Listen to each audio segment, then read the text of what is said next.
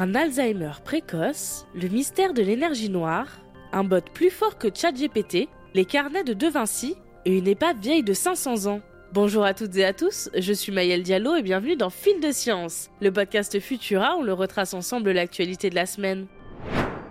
En France, sur les 850 000 personnes atteintes de la maladie d'Alzheimer, 33 000 ont développé la maladie avant 65 ans et seulement 5 000 avant 60 ans. C'est pour cela que le cas d'un jeune Chinois récemment reporté par les chercheurs est exceptionnel. À seulement 19 ans, il pourrait être le plus jeune patient diagnostiqué d'Alzheimer. Pour l'instant, son diagnostic définitif n'est pas encore posé, mais il présente des symptômes alarmants de la maladie. Après s'être rendu à l'hôpital pour des problèmes de mémoire et de concentration, un test a confirmé ses troubles cognitifs. Une IRM de son cerveau a également montré qu'il possédait des marqueurs retrouvés fréquemment chez les malades d'Alzheimer, comme par exemple une atrophie de l'hippocampe, une partie du cerveau jouant notamment un rôle crucial dans le fonctionnement de la mémoire. Il présente également une baisse d'activité dans le lobe temporal, zone elle aussi importante pour la mémoire et les fonctions cognitives.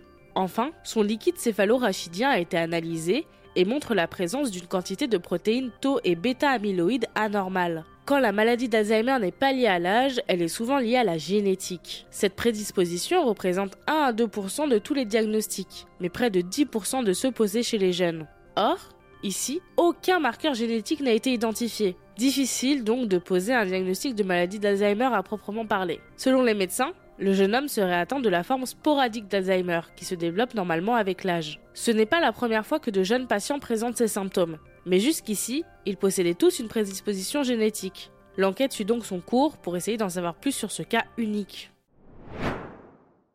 Voici une actualité qui pourrait révolutionner le monde de la cosmologie et de la physique théorique. L'hypothèse selon laquelle les trous noirs seraient la cause de l'énergie noire pourrait bien avoir été vérifiée. Jusque dans les années 1990, on pensait que l'expansion de l'univers ne faisait que ralentir en raison de l'effet de la gravité. Mais la mise en service du télescope Hubble a changé la donne en révélant tout le contraire. L'univers gonfle comme un ballon, à un rythme toujours plus rapide. Pour expliquer cela, les scientifiques ont proposé qu'une énergie noire, plus forte que la gravité, serait responsable de cette expansion. Noire non pas parce qu'elle est visiblement sombre, mais tout simplement parce que les scientifiques ignorent encore toute sa nature. Mais peut-être plus pour longtemps, car des astrophysiciens de l'université de Hawaï ont peut-être découvert l'origine de cette force mystérieuse. Dans une nouvelle étude, ils révèlent que la masse des trous noirs augmenterait bien plus vite qu'on ne s'y attendrait, en prenant seulement en compte leur taux d'accrétion. Plus simplement dit, un trou noir ne grossit pas seulement en ingurgitant de la matière. Quelque chose d'autre semble participer à sa croissance. L'hypothèse des chercheurs est que ces gigantesques objets cosmiques contiendraient de l'énergie noire, que celle-ci boosterait leur croissance, et qu'à son tour, la croissance des trous noirs servirait de moteur à l'expansion de l'univers elle-même. Le phénomène n'est pas encore parfaitement établi et nécessite des études complémentaires, mais nous sommes en bonne voie pour percer un peu plus le mystère de l'énergie noire.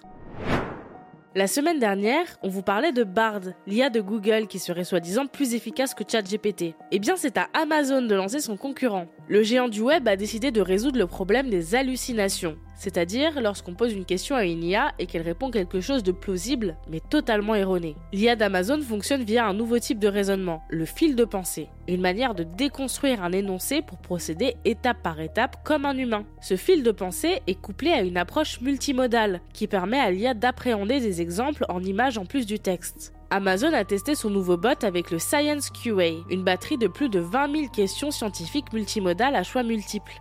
Résultat, elle a battu le score de référence pour les humains, mais aussi le score de ChatGPT, malgré ses millions de paramètres en moins. Maintenant, reste à voir comment l'IA va évoluer une fois confrontée à des utilisateurs humains.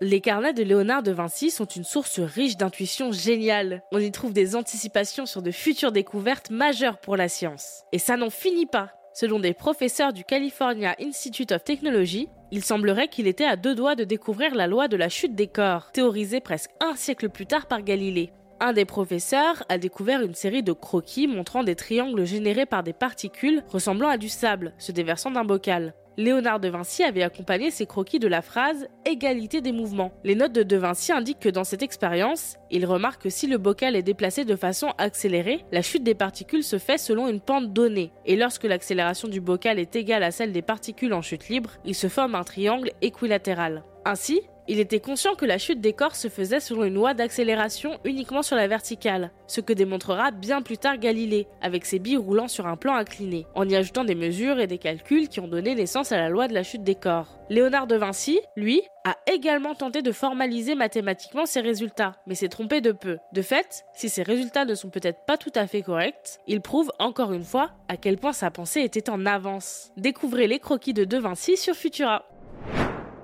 Enfin, des archéologues de l'université de Lund ont découvert des trésors végétaux dans une épave vieille de 500 ans échouée dans la mer Baltique. Après avoir coulé en 1495, ce bateau, transportant le roi Jean Ier du Danemark, qui n'était pas à bord lors de l'incident, a été découvert dans les années 1960, puis étudié et réétudié. Ici, les archéologues ont trouvé notamment des épices telles que du safran, du gingembre ou des clous de girofle, mais aussi des mets comme des amandes, de la moutarde ou des fruits séchés. Un anesthésiant de l'époque, la jusquiam, une plante médicinale, a également été retrouvé. C'est la première fois qu'une telle quantité de restes végétaux datant du Moyen Âge est découverte. La mer Baltique, peu salée et froide, a permis leur conservation. Les archéologues concluent que le luxe que représentaient tous ces aliments prouve une fois de plus que le navire transportait de nombreuses richesses et des passagers prestigieux.